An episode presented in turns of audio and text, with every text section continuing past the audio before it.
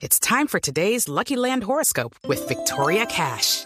Life's gotten mundane, so shake up the daily routine and be adventurous with a trip to Lucky Land. You know what they say. Your chance to win starts with a spin.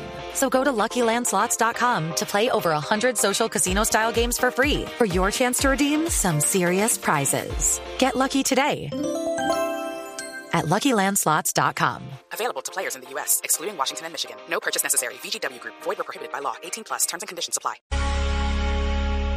Titanes Geico presents Daily Affirmations. Repeat after me. We are filled with an abundance of joy.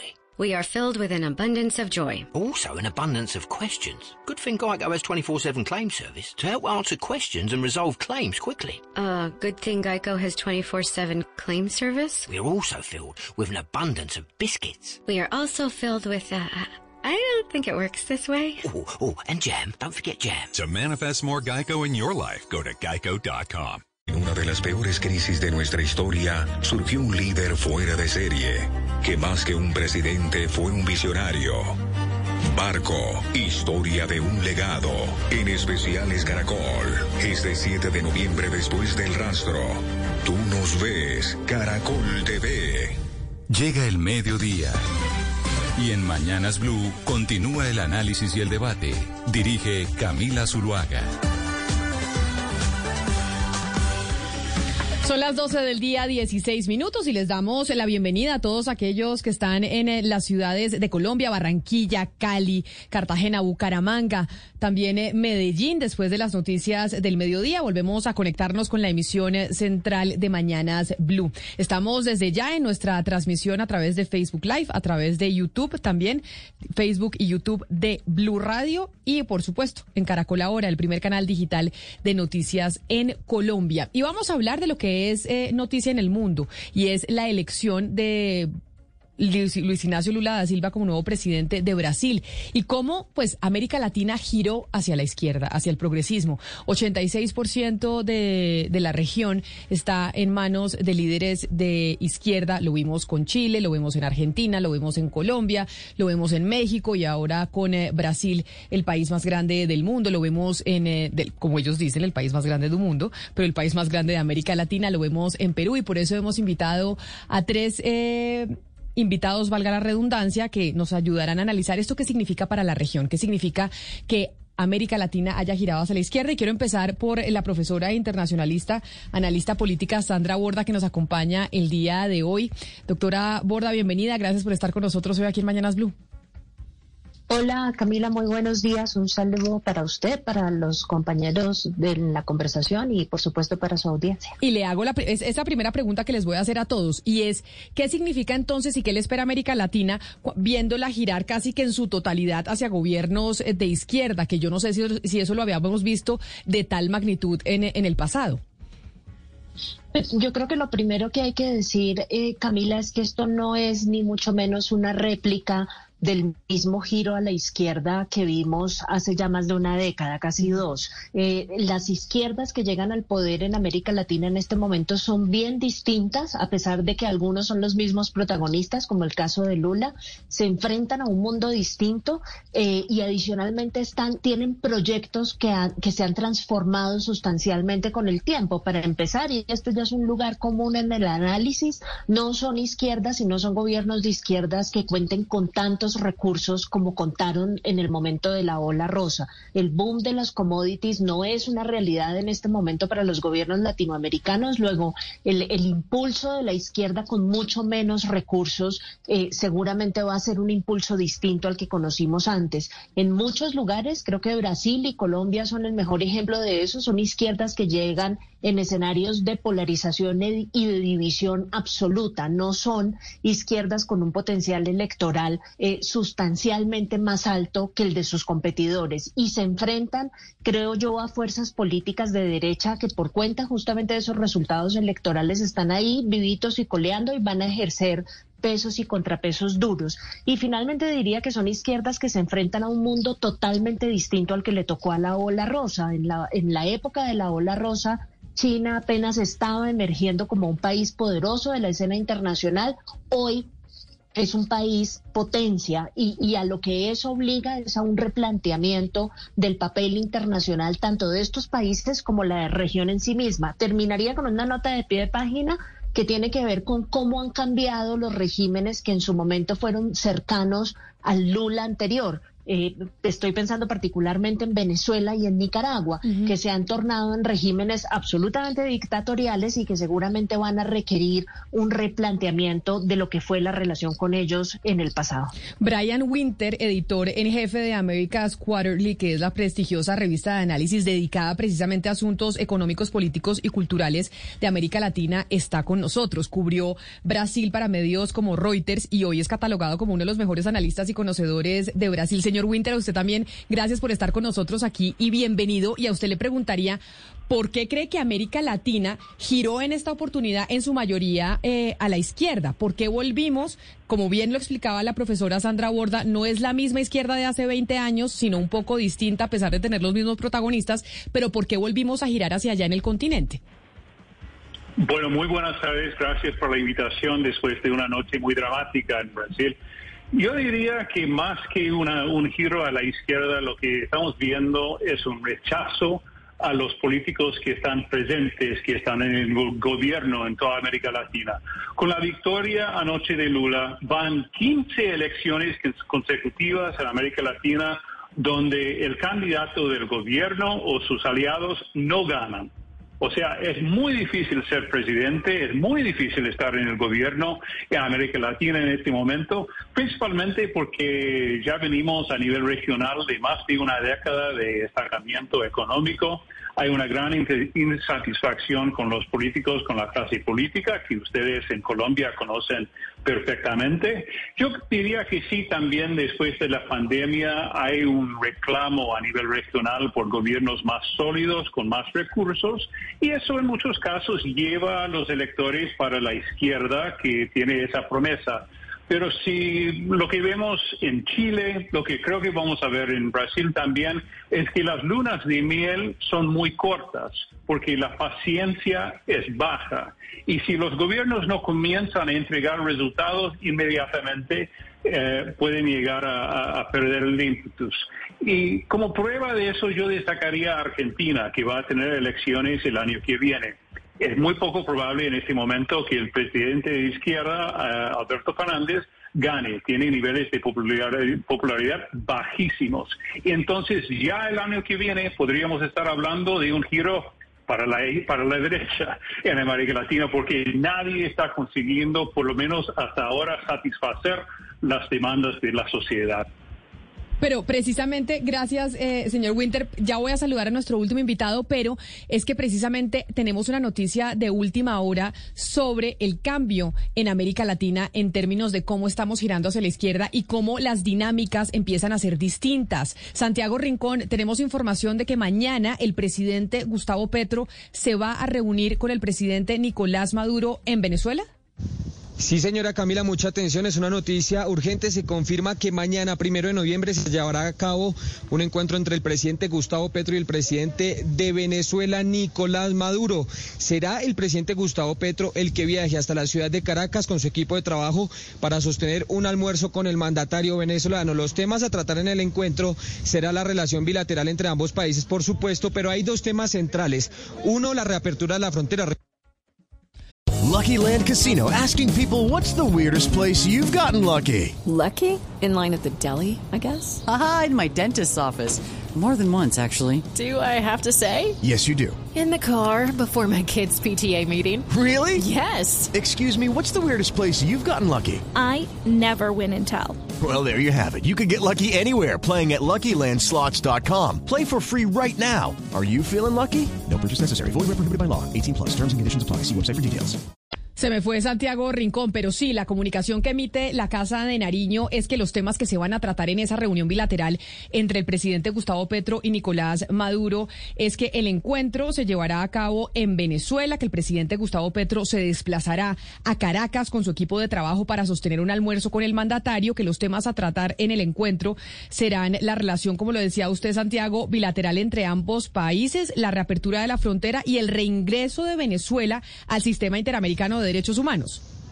Sí, señora, es que recuerde, hay un antecedente importante y fue el viaje del presidente Gustavo Petro a Cúcuta, que desde allí denunció el tema de las trochas, que las trochas se tenían que cerrar y que si tenía que hablar directamente con el presidente Maduro lo iba a hacer, pues precisamente ese será el tema central y lo que ha pedido el gobierno colombiano a Venezuela que regresen al sistema interamericano de derechos humanos, dice el presidente Gustavo Petro, que gracias a ese sistema interamericano él es presidente. Dice además el comunicado de la Casa de Nariño por último que el encuentro hace parte del liderazgo del presidente Gustavo Petro, se lo leo textualmente, para impulsar la economía de la región y socializar su agenda a favor de los intereses del bloque latinoamericano y la protección de la Amazonía y como parte de las reuniones preliminares a la COP27, aquella que se va a llevar Camila a cabo desde este domingo 6 de noviembre en Egipto y a la cual viajará el presidente Gustavo Petro.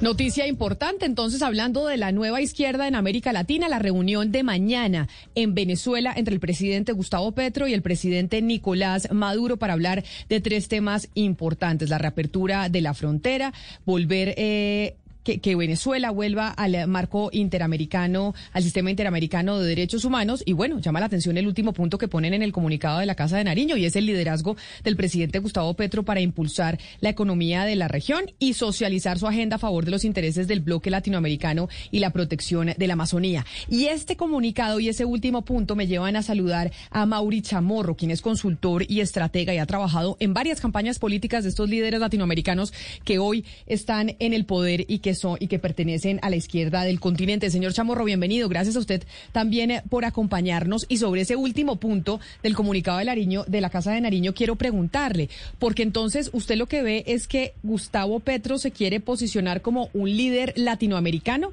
o resulta que es que ahora estamos viendo que varios de los mandatarios se quieren posicionar como tal, porque AMLO tiene eh, como esa misma intención eh, pareciera en México y no sabemos si Lula tendría también la misma intención de, convertirse en un líder de la región?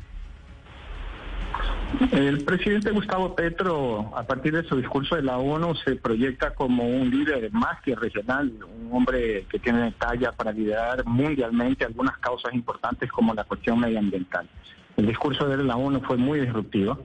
Eh, y la, el hecho de que él vaya a Venezuela a reunirse con el presidente Nicolás Maduro es algo casi que obligatorio, no solo por sus promesas de campaña, pero también por una cuestión de sentido común, ¿no? La, el comercio es favorable hacia Venezuela, eh, hay problemas de frontera, hay problemas de seguridad y al mismo tiempo Venezuela sí puede ser un partner económico y al mismo tiempo una cuestión de identidad cultural, pese a las distancias de algunos de los líderes de derecha eh, que hubo, que, de alguna manera rompieron las relaciones de manera abrupta y equivocada con Venezuela. Entonces, el presidente Gustavo Petro en Colombia, de Colombia, realmente ya se posiciona por su discurso medioambiental con un liderazgo internacional que fue reconocido mundialmente.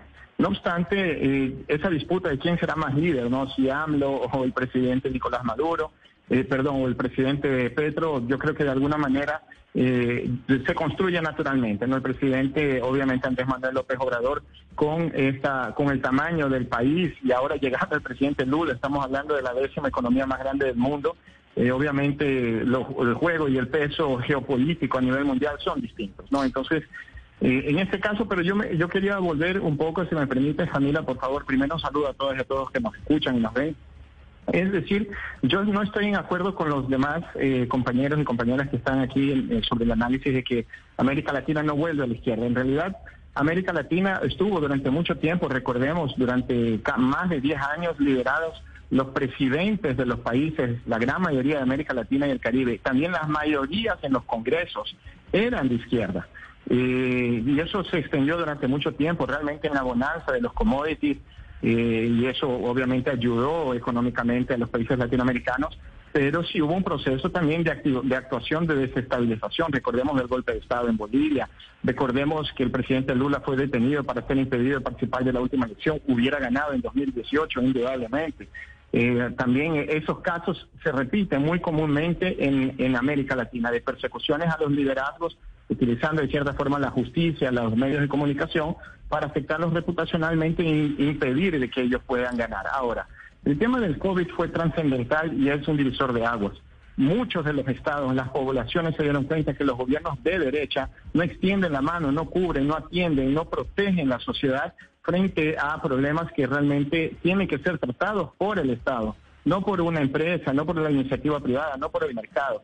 Entonces, la situación económica ya en, los países que se pudieron vivir entre la pobreza, perdón, entre la pobreza y cuando llegan los gobiernos de izquierda, como fue en el caso de Brasil con el presidente Lula, o en el, en el caso de Argentina, en el caso de Bolivia, ahora por primera vez en Colombia, eh, realmente consiguen percibir la diferencia entre estar ser gobernados con un proyecto eh, de izquierda que tiene como objetivo acabar con la inequidad, acabar con la pobreza y que de alguna manera puede utilizar la distribución de la riqueza para minimizar el impacto eh, del COVID, por ejemplo. Entonces yo creo que hay un desafío. Hay, yo dividiría el análisis en dos momentos. Hay un desafío y obviamente los gobiernos de izquierda en gobernar con una recesión que va a venir de Europa terrible para el próximo año. He estado hablando con algunos importantes pero, eh, pero, pero eh, permítame, pero permítame, señor Chamorro, yo lo voy a interrumpir porque usted menciona algo y dice no estoy de acuerdo con mis contertulios y ahí quiero preguntarle a la profesora Sandra Borda sobre lo que dice el señor Chamorro, que digamos es un discurso que se repite cuando uno habla con, con personas allegadas a, los nuevos poderes que, que están eh, mandando en el continente. Y es cómo las izquierdas no habían podido llegar al poder por cuenta de los medios de comunicación, que no habían podido llegar al poder por cuenta de unas eh, tramoyas que se hacían con, eh, con, el, con las ramas judiciales de los diferentes países y porque no se le permitía por parte de, de los poderosos. Sin embargo, todos llegan en un sistema democrático, todos llegan en elecciones, todos llegan utilizando los sistemas y las instituciones que hoy en, existen en América Latina. ¿Esa es la razón por la cual la izquierda no había llegado al poder en los últimos 20 años? porque no se le permitía, pues, porque había una campaña desde los medios de comunicación, porque había una campaña desde la rama judicial, porque no, porque no se les estaba permitiendo y se les estaba coartando que de verdad sus electores pudieran decidir que ellos llegaran al poder. Lo que pasa es que, eh, Camila, yo creo que ahí sí la generalización para toda América Latina no funciona, eh, porque las experiencias de la izquierda en el poder han sido muy distintas en, en, todos los países latinoamericanos. Para empezar solamente con el caso colombiano, nosotros efectivamente no habíamos tenido nunca un gobierno de izquierda, de izquierda a izquierda en la historia de este país, eh, y la razón por la que no lo habíamos tenido principalmente tiene que ver con el conflicto armado, digamos, un conflicto armado en el que una guerrilla que se identificaba plenamente con credenciales eh, de carácter socialista y comunista en algunos casos, pues básicamente no le dejó espacio al, a la izquierda legal para constituirse en verdadera alternativa de poder, cosa que entre otras cosas aprovecharon eh, los partidos tradicionales y, y aprovecharon las élites gobernantes tradicionales porque simplemente les convenía tener cerrado ese espacio político. El proceso de paz vuelve a abrir ese espacio político y por eso es que el, el, el sistema político colombiano se pluraliza, pero esa no es la misma experiencia de, de, otros países latinoamericanos que sí han tenido gobiernos de izquierda en el pasado, eh, que obviamente han tenido que enfrentar eh, grandes desafíos. Yo, yo no estaría totalmente segura que la, la, experiencia con los medios de comunicación, por ejemplo, sea generalizada en todos los casos. Eh, yo creo que los medios de comunicación le hicieron una, una, una vigilancia constante a los regímenes populistas de derecha como el de Bolsonaro en muchos casos que, contribuyeron eh, afortunadamente a que alternativas de ese tipo quedaran expuestas por lo que son. Eh, luego, no, no estaría totalmente eh, de acuerdo que esa es, esa es la razón por la cual se han mantenido completamente aislados del poder y no creo tampoco que sea una generalidad eh, en el caso de los países latinoamericanos. La experiencia de Argentina con la izquierda es de larga data, la experiencia eh, de Chile, de hecho, si uno mira los partidos de izquierda en muchos países latinoamericanos, a diferencia del caso colombiano antes de la llegada de Petro, de Petro al poder, son partidos políticos que tienen tradición, que son grandes, que tienen capacidad de convocatoria, que tienen capital político y electoral eh, mucho más importante. Ahora, la sensación que yo tengo es que esa izquierda que conocimos en el pasado y, solamente para subrayar lo que había dicho. No me dejan argumentar. Eh, no, no, no, señor Chamorro, pero permítame, permítame que la, que, la profesora Borda eh, termine, termine su respuesta. Adelante, Sandra. Eh, no, iba simplemente a subrayar que, que, que, parte de lo que ha sucedido con muchas de estas izquierdas es que se han transformado enormemente. En el caso de Chile, por ejemplo, si uno compara la izquierda de Boric hoy con lo que es la izquierda que mucha de ella hace parte también de su coalición, pero la izquierda del pasado, previa a la dictadura y demás, son izquierdas totalmente distintas. Es que inclusive son distintas a las izquierdas, como decía, de la ola rosa. No son izquierdas desarrollistas eh, clásicas, eh, no, no, no, se, no se recuestan sobre la estrategia del extractivismo de la misma forma en la que lo hicieron hace 20 años. Hoy son izquierdas que cuentan en su seno con movimientos sociales, por ejemplo, tremendamente defensores del medio ambiente que no les van a permitir que el extractivismo sea la principal forma de supervivencia económica que encuentren en sus países. Tienen una mejor representación por ejemplo, de organizaciones sociales defensoras de derechos de la mujer, cuando la izquierda latinoamericana nunca se caracterizó por tener una agenda de género eh, tan desarrollada. Obviamente lo de Boric es mucho más claro. Yo no diría que eso todavía ha llegado a otras de las izquierdas. Entonces, creo que hay que ponerle mucho... Eh, eh, mucho matiz al análisis de esto, porque si no se queda uno con la idea de que son las izquierdas y las derechas de siempre, y yo creo que eso se ha transformado tremendamente, particularmente durante los últimos 10 años. Claro. Eh, y ya que habla usted de la transformación de esas izquierdas, yo sí quisiera preguntarle a usted, Brian, porque me parece que tenemos una tendencia en Latinoamérica y es que pues líderes o jefes de gobierno que tuvieron unos primeros mandatos muy exitosos, de alguna u otra manera vuelven. Pues lo vemos con Lula, que pues no fue presidente durante un gran periodo, pero ahora volvió, pero también vuelven a través de otras personas. Muchos dicen que es el caso del presidente Uribe con Duque, eh, de Chávez con Maduro y Yo quisiera preguntarle a usted qué tan exitosa puede ser esa segunda toma de esa película, pues de estos líderes que vuelven eh, o el retorno de estos líderes, ya sea pues en carne propia o a través de otros. Efectivamente, la historia de América Latina está repleta de líderes que eh, tuvieron la suerte de presidir durante tiempos de bonanza, de exportaciones, de commodities, y que después trataron de regresar y no les fue muy bien. Me refiero a Carlos Andrés Pérez en el caso venezolano, eh, Juan Perón en Argentina es uno de los casos más emblemáticos. Él trató de volver 20 años después, acabó en un desastre histórico. Y también a casos más recientes, eh, como Cristina Kirchner en Argentina, que ahora volvió como vicepresidente, pero no, digamos, las circunstancias externas son, son mucho menos favorables. Pero yo creo que Lula eh, entiende el tamaño del desafío él sabe y comprende que está enfrentando un Brasil muy diferente, mucho más conservador, con un sector externo mucho más adverso que 20 años atrás. En su discurso anoche, después de haber ganado solo por dos millones de votos, que son dos puntos porcentuales, él comenzó eh, su discurso agradeciendo a Dios y al final del discurso eh, agradeció o habló del Papa Francisco y también de Jesucristo. Yo no puedo afirmar que Lula no haya dado un discurso como ese en el pasado, pero sí tuvo un tono diferente. Él parece entender que a nivel económico, pero también a nivel social, es un Brasil muy distinto, mucho más polarizado y va a ser un gran desafío para él poder gobernar un país con, con tantas diferencias y tanta demanda social también. Sí, pero mire, mire, señor Chamorro, a propósito del planteamiento inicial suyo en la entrevista, en esta charla, eh, ¿no cree usted, señor Chamorro, que lo que se está viendo en América Latina, más que el desplazamiento del péndulo a, a la izquierda, lo que estamos viendo es un voto castigo? un voto castigo de los de los habitantes de, de, estos países que consideran que ha llegado el momento de, de castigar al gobernante de turno, independientemente si es de izquierda o de derecha pudo haber ocurrido en Colombia con, con, eh, Iván Duque y puede ocurrir en Brasil, en Brasil con Bolsonaro. Más que el desplazamiento del péndulo ideológicamente hacia la izquierda, lo que hay es un voto pragmático, un voto de castigo al gobernante de turno, ¿no cree usted?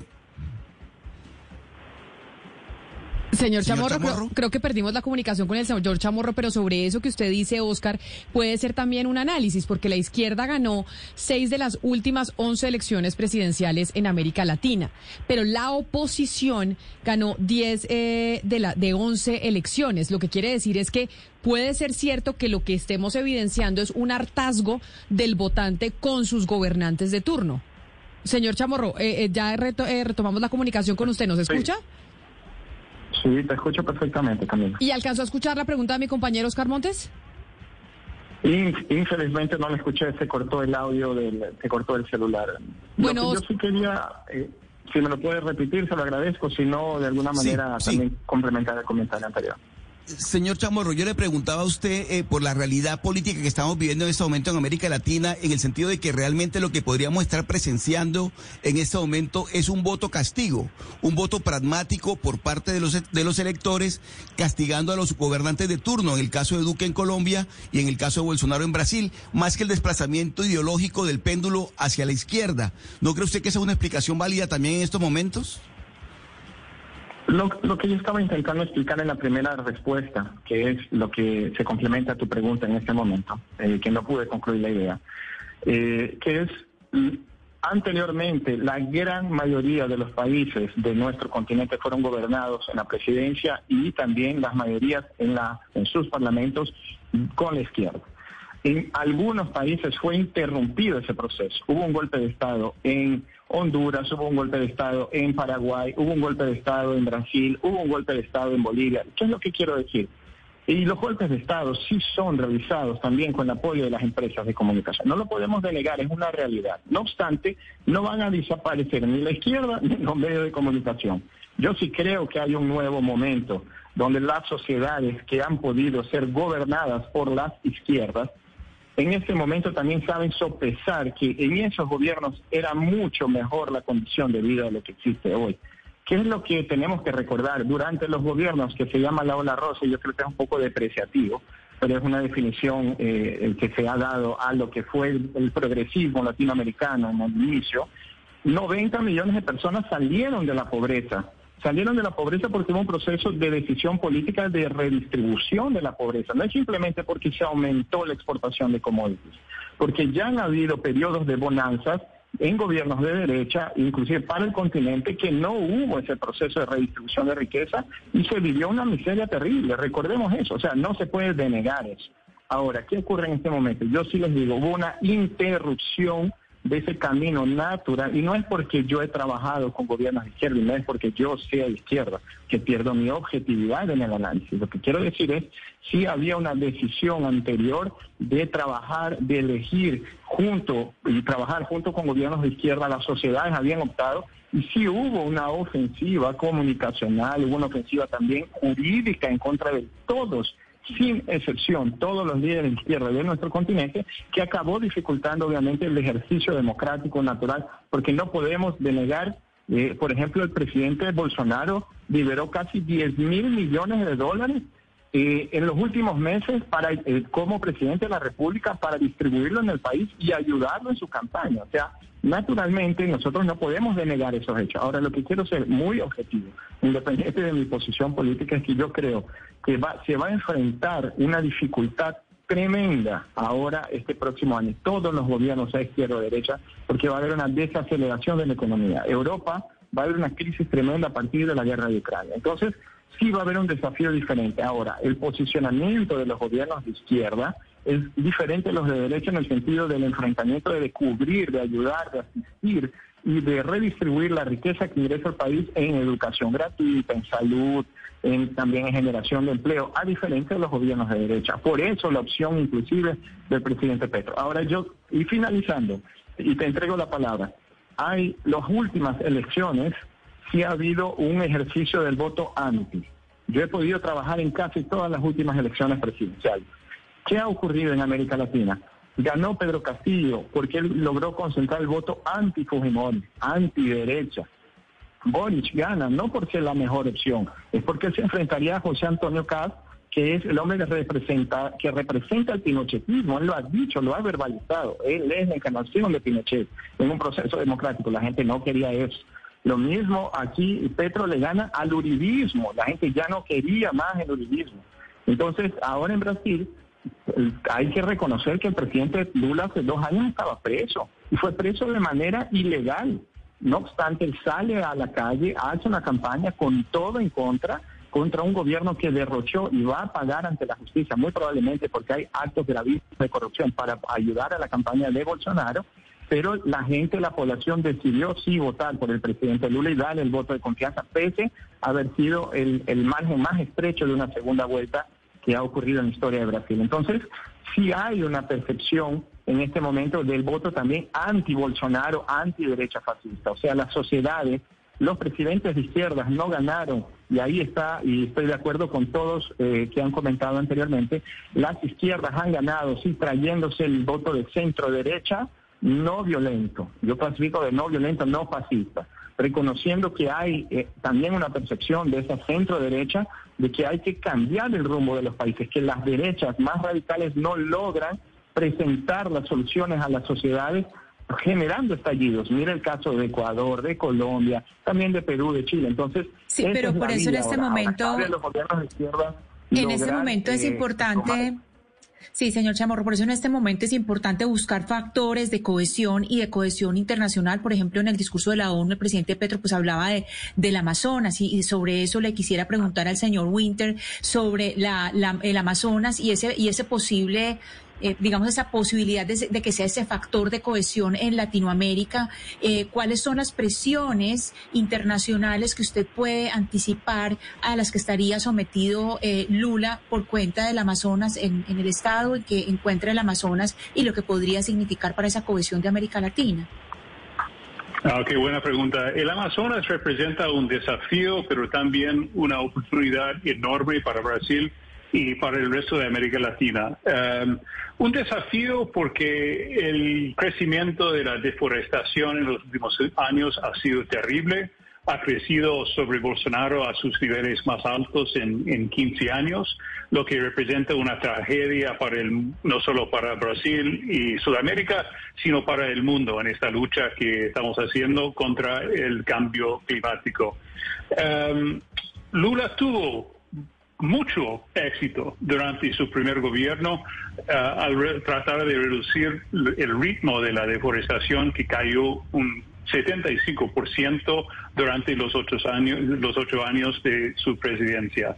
Pero de nuevo, insisto, las circunstancias actuales son distintas, porque para luchar contra esos intereses, contra el agronegocio ilegal, ilegal, que eh, eh, hace las quemas de, la floresta, de, los bosques y otras cosas, se necesitan muchos recursos financieros, pero también un cierto consenso político. Llama la atención que esas regiones donde la deforestación es más fuerte, esas regiones votaron por Bolsonaro, eh, por números masivos lo que representa el deseo por parte de esos sectores de básicamente ellos lo ven como un incentivo al crecimiento económico. equivocadamente a mi ver, pero en fin, yo, yo no tengo voto ahí. Pero es una oportunidad al final porque las posibilidades para que Brasil y otros países de América del Sur sean líderes en esa transición para una economía verde también son reales. Eh, la demanda que hay en el mundo y la disposición de pagar un extra, un, un adicional a los productos naturales que vienen de una cadena de producción que sea verde, que sea sustentable, es, un, es una posible gran fuente de crecimiento económico para Brasil, también para Colombia, Bolivia, Venezuela y otros países que tengan territorio amazónico. Pero retiro, el tamaño del desafío para frenar esos intereses que favorecen la quema del bosque, la deforestación, el, desafío es enorme y yo no tengo confianza hasta ahora de que Lula pueda tener el mismo éxito en ese ámbito eh, y también en otros como tuvo en su primer gobierno. It's time for today's Lucky Land horoscope with Victoria Cash. Life's gotten mundane, so shake up the daily routine and be adventurous with a trip to Lucky Land. You know what they say. Your chance to win starts with a spin. So go to LuckyLandSlots.com to play over 100 social casino-style games for free for your chance to redeem some serious prizes. Get lucky today at LuckyLandSlots.com. Available to players in the U.S., excluding Washington and Michigan. No purchase necessary. VGW Group. Void where prohibited by law. 18 plus. Terms and conditions apply. Brian, y ya que hablamos de desafíos, pues otro, tal vez no tan grande, pero sí muy importante, es el reputacional, es un desafío reputacional que tiene el señor Lula, porque pues por un lado se le conoce de pronto por ser de izquierda, muchos dicen que es despilfarrador, eh, que no es tan responsable, y por otro, pues también mucha gente tiene la idea de que es un corrupto, también por esa investigación de Lavallato que se hizo tan famosa. Eh, sin embargo, según tengo entendido, hubo muchos problemas de transparencia con esa investigación. Y yo quisiera que usted nos dijera, uno, pues, qué tan cierto es que él no cuida las finanzas, que es un poco despilfarrador, y que es un corrupto. ¿Qué tan cierta es esa percepción que tienen muchos enemigos, por así decirlo, de Lula? Bueno, comenzamos por las finanzas fiscales, que es, la respuesta un poco más sencilla. Lula, hizo una gestión muy buena, pero muy buena sobre eh, eh, la política fiscal durante sus ocho, años de gobierno. Mantuvo, mantuvo un superávit fiscal consistente durante ese periodo que permitió de cierta manera que la economía creciera, pero también que la bolsa de comercio en Brasil eh, se multiplicara su valor por ocho durante esos años. O sea, fueron años de gran bonanza para todos, especialmente la clase trabajadora, pero también para los bancos y para los mercados financieros. Claro que fue mucho más fácil hacer eso durante un tiempo de bonanza de los commodities. No fue un milagro, digamos, pero yo creo que Lula merecía cierto crédito intelectual eh, al comienzo, especialmente de su gobierno, cuando los tiempos eran más difíciles y él mantuvo una línea monetaria y fiscal muy dura que hasta que perdió algunos aliados de izquierda durante su tiempo. Entonces, em, sí, en lo económico, eh, Lula tuvo esa tradición de ser más moderado o más de centro, si quieres. No sabemos exactamente cómo va a gobernar esta vez con un sector externo mucho más difícil, pero yo apostaría a una actitud eh, fiscal eh, y monetaria bastante responsable. En parte por eso los mercados brasileños están subiendo levemente en la sesión de hoy. Ahora, con respecto al tema de la corrupción, es una historia larga y complicada. Lo que sí eh, yo me recurriría a los hechos, que son que eh, Lula, después de casi dos años preso, el proceso fue anulado eh, por un juez de la Corte Suprema. La Corte Suprema también decidió después que el juez que había dictado el fallo en su contra había sido parcial. Y en este momento él no tiene ninguna convicción en su contra. Claro que la historia, em, como dije, es complicada, pero yo me referiría a un, número interesante en las encuestas antes de la votación que casi la mitad o un poco más de la mitad en algunas encuestas creen que Lula sí en algún momento tuvo algún acto de corrupción. Al mismo tiempo, eh, fue más o menos el mismo porcentaje de gente que lo quería votar. Eso te dice que hay por lo menos una parte de la sociedad brasileña que cree que sí, que Lula cometió algún acto ilícito durante eh, su gobierno o en los años posteriores, pero que todavía lo vieron como la mejor opción. Hablemos de lo que podría pasar desde hoy, profesora Sandra Borda, eh, en torno a estos gobiernos de izquierda eh, en, en, esos países de la región. posibilidades, por ejemplo, de que se unan estas naciones eh, en torno a algún propósito en particular, como por ejemplo la unificación de la moneda, que fue la propuesta que lanzó el presidente del Congreso de Colombia, Roy Barreras, la semana pasada, una especie de, de moneda similar al euro que tienen los países de la Comunidad Europea para no depender tanto del dólar. ¿Usted cree que eso, eso podría llegar en algún momento a darse? Pues yo creo que parte del problema al que se va a enfrentar Lula es que va a llegar a una región que está mucho más fragmentada de lo que estuvo en el momento en el que él llegó a la presidencia por primera vez. Eh, está, se, se, va a enfrentar a un escenario en el que los organismos regionales multilaterales están en un estado absolutamente lamentable. La misma UNASUR, que fue un proyecto de, de Lula en, en conjunto con otros gobiernos de izquierda de la región, pues prácticamente ya no existe hoy en día. Eh, las, las diversas formas de acción colectiva de la región están en el peor de su momento, en el peor momento en este instante y básicamente a lo que él se va a enfrentar es justamente la necesidad de empezar a articular eh, formas de acción colectiva de aquí en adelante. De hecho, ayer mismo dijo eh, que uno de los proyectos que tiene es reiniciar la discusión sobre la ampliación del Consejo de Seguridad de Naciones Unidas, pensando justamente en que un miembro eh, de, la región sea permanente y que esto que sea una silla rotativa, em, digamos, eso, eso deja ver que está pensando que sigue teniendo un proyecto internacional frente a sí mismo. Ahora, el lugar en donde creo que no, no se pueden volver a equivocar es en pensar que los organismos de carácter regional tienen que funcionar sobre la base de que los presidentes tienen que estar en la misma página ideológica y políticamente.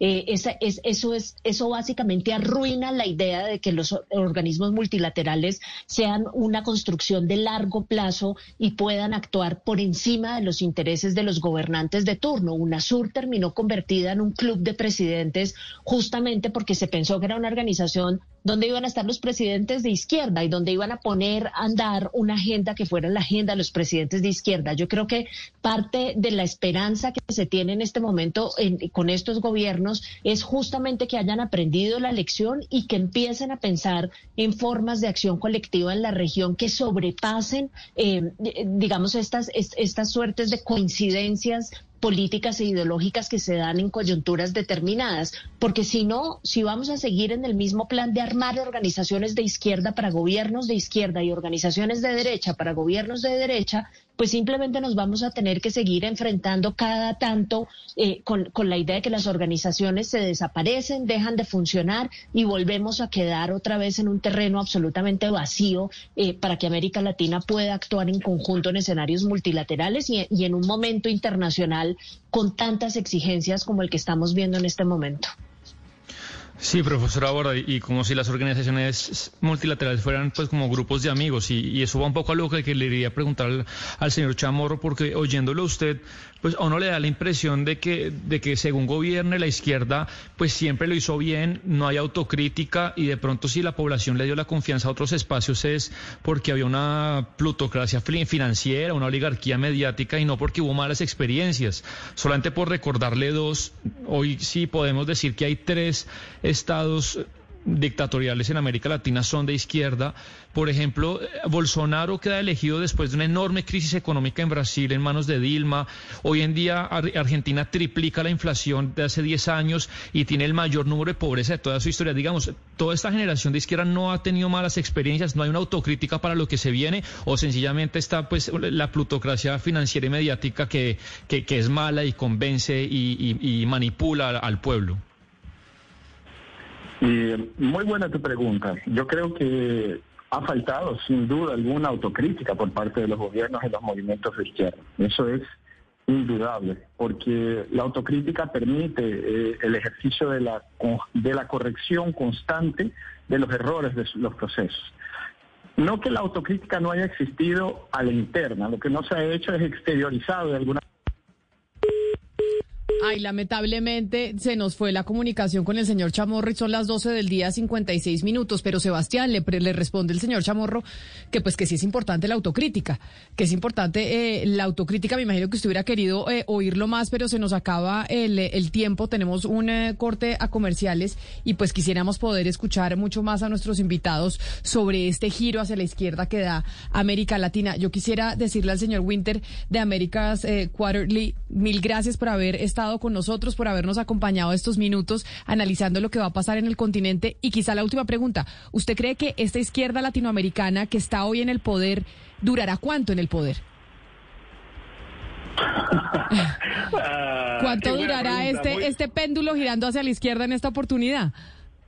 Yo no veo señales todavía de que este péndulo constante que vivimos en los últimos seis años más o menos que vaya a parar. Yo no veo gobiernos que han entregado el crecimiento económico y la redistribución social que las poblaciones parecen querer.